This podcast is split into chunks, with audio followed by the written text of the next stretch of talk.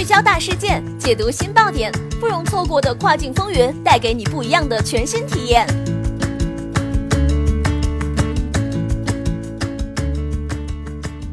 雨果电台听跨境的声音，各位听众朋友们，大家好，欢迎大家收听这一时段的跨境风云，我是可心。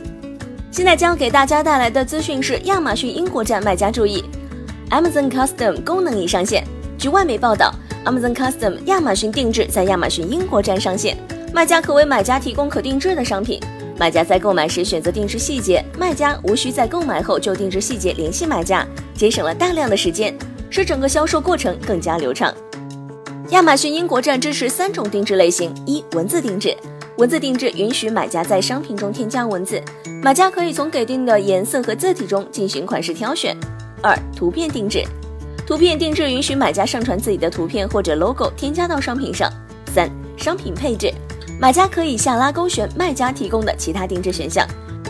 产品页面中，Add to Basket 加入购物车按钮，Customize Now 现在开始定制按钮所取代。这意味着买家在选好所有定制细节前是无法购买产品的。三种定制类型可混合勾选，例如下图的定制生日巧克力棒，买家可以同时对巧克力棒上的文字和图片进行定制。买家如何购买亚马逊定制产品？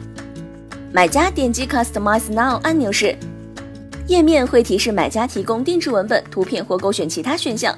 所有定制细节填写完毕后，买家点击 Add to Basket 并支付。所有定制细节收费都将包含在订单中，发送到卖家那儿。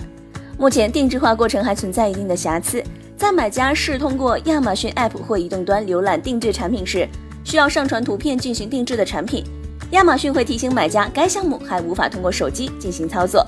但如果某产品只提供文字定制，即可通过移动端进行操作。如果你想为消费者提供定制服务，你需要到卖家中心申请开通。